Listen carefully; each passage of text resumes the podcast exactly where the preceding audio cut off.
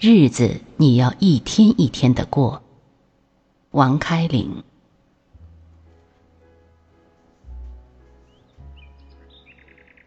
北京台有档周播节目叫《七日》，其广告词这么说：“生活就是一个七日接着一个七日。”我也做电视媒体，按同行眼光，这句话堪称神来之笔，既行云流水勾勒了百姓过日子，又将岁月和节目画了等号，自恋了一把。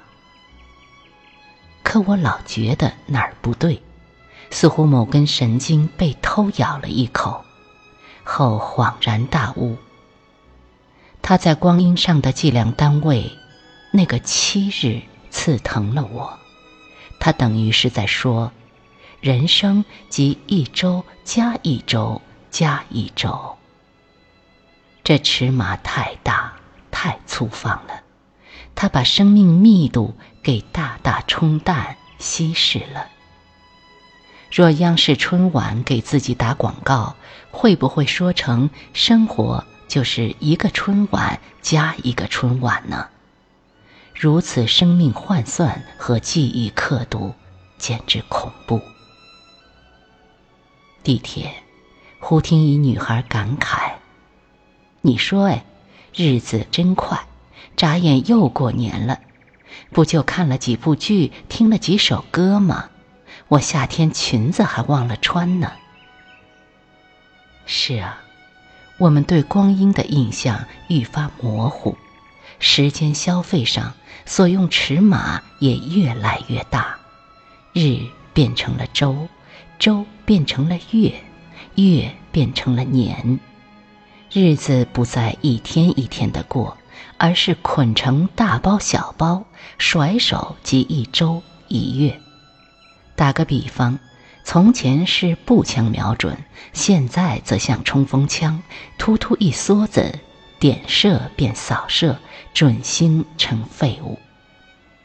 一把尺子，毫米取消了，只剩公分。今天几号啊？这声音无处不在。我自己也常想不起日子，甚至误差大得惊人。那天我激愤文稿，末了数日期，竟将二零零九落成了二零零七。我明白，这不是笔误，是心误。时间的粗化意味着人生的恍惚，知觉的紊乱。谁还记得时间本来的模样？最朴素的生命知觉，最正常的光阴感应，如何获得呢？或许人忘了自己的真实身份——生物。这个身份和公鸡没什么两样。我一直觉得，既然生命乃自然赋予，光阴也源于自然进度，那么。一个人要想持有清晰纯粹的时间印象，即必须回到大自然，到这位天时的缔造者和发布者那儿去领取。我们要靠冰的融化、草根的发芽、枝条的变软来感知早春；要凭荷塘蛙声、林间蝉鸣、旷野萤火来记忆盛夏。我们的眼帘中要有落木萧萧和鸿雁南飞，要有白雪皑皑和滴水成冰。最伟大的钟表捂在农人怀里。大自然的时间宪章，万余年来一直镌刻在锄把上、犁刃上、镰柄上。立春、谷雨、小满、芒种、寒露、冬至，光阴哲学上，农夫是世人的导师，乃最安天时、最解物语之人。错过节气，即意味着饥荒，颗粒无收。时间恍惚，人的神思即陷入浑浑噩噩。我们沉浸于街道、橱窗、商场、文件、电脑，唯独对大自然这位策划光阴、分配光阴的神视而不见。我们忘了生物本分和血液里的众生，像个逃学者，错过神的讲座和教诲，也错过了赐予。看日期，不能看表盘和数字。要去看户外，看大自然。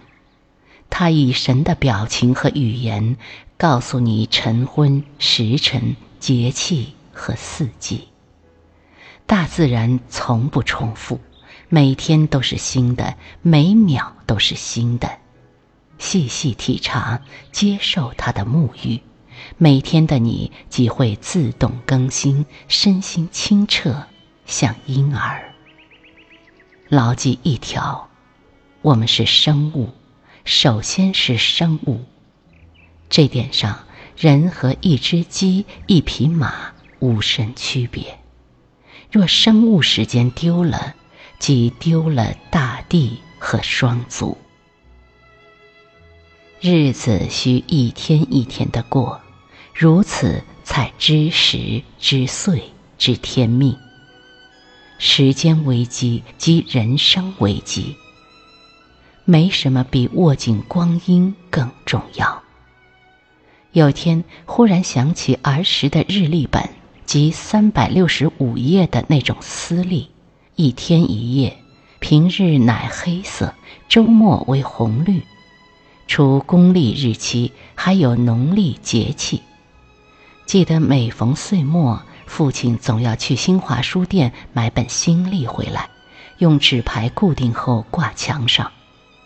早晨，父亲头件事即更新日历，他从不撕，而是用铁夹子将旧页翻上去，所以一年下来还是厚厚一本。我最喜红绿两页，不仅颜色漂亮，更意味着可罢学了。许多年了，我未见这种老历，总是豪华的挂历和台历。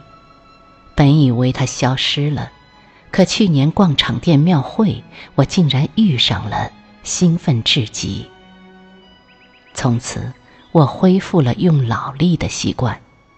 和父亲一样，我也舍不得撕它，只是一页页的翻。和父亲一样。这也是我每天起床后的第一道功课，像精神上的广播操。那感觉很神奇，端详它就像注视一个婴儿，欣赏一片刚出生的树叶，一页页的迎接，一页页的告别，日子变得清晰、风雨舒缓。他还每天提醒你，户外。遥远的大自然正发生着什么？雨水、惊蛰、白露、夏至、霜降、秋分、小雪。我又恢复了天时的感觉，光阴寸寸缕缕的感觉，日子一天一天数着过的感觉。生活不再是条糙的麻绳。而是一串不紧不慢、心中有数的佛珠。老日历是我保卫生活的工具之一，你不妨也试试。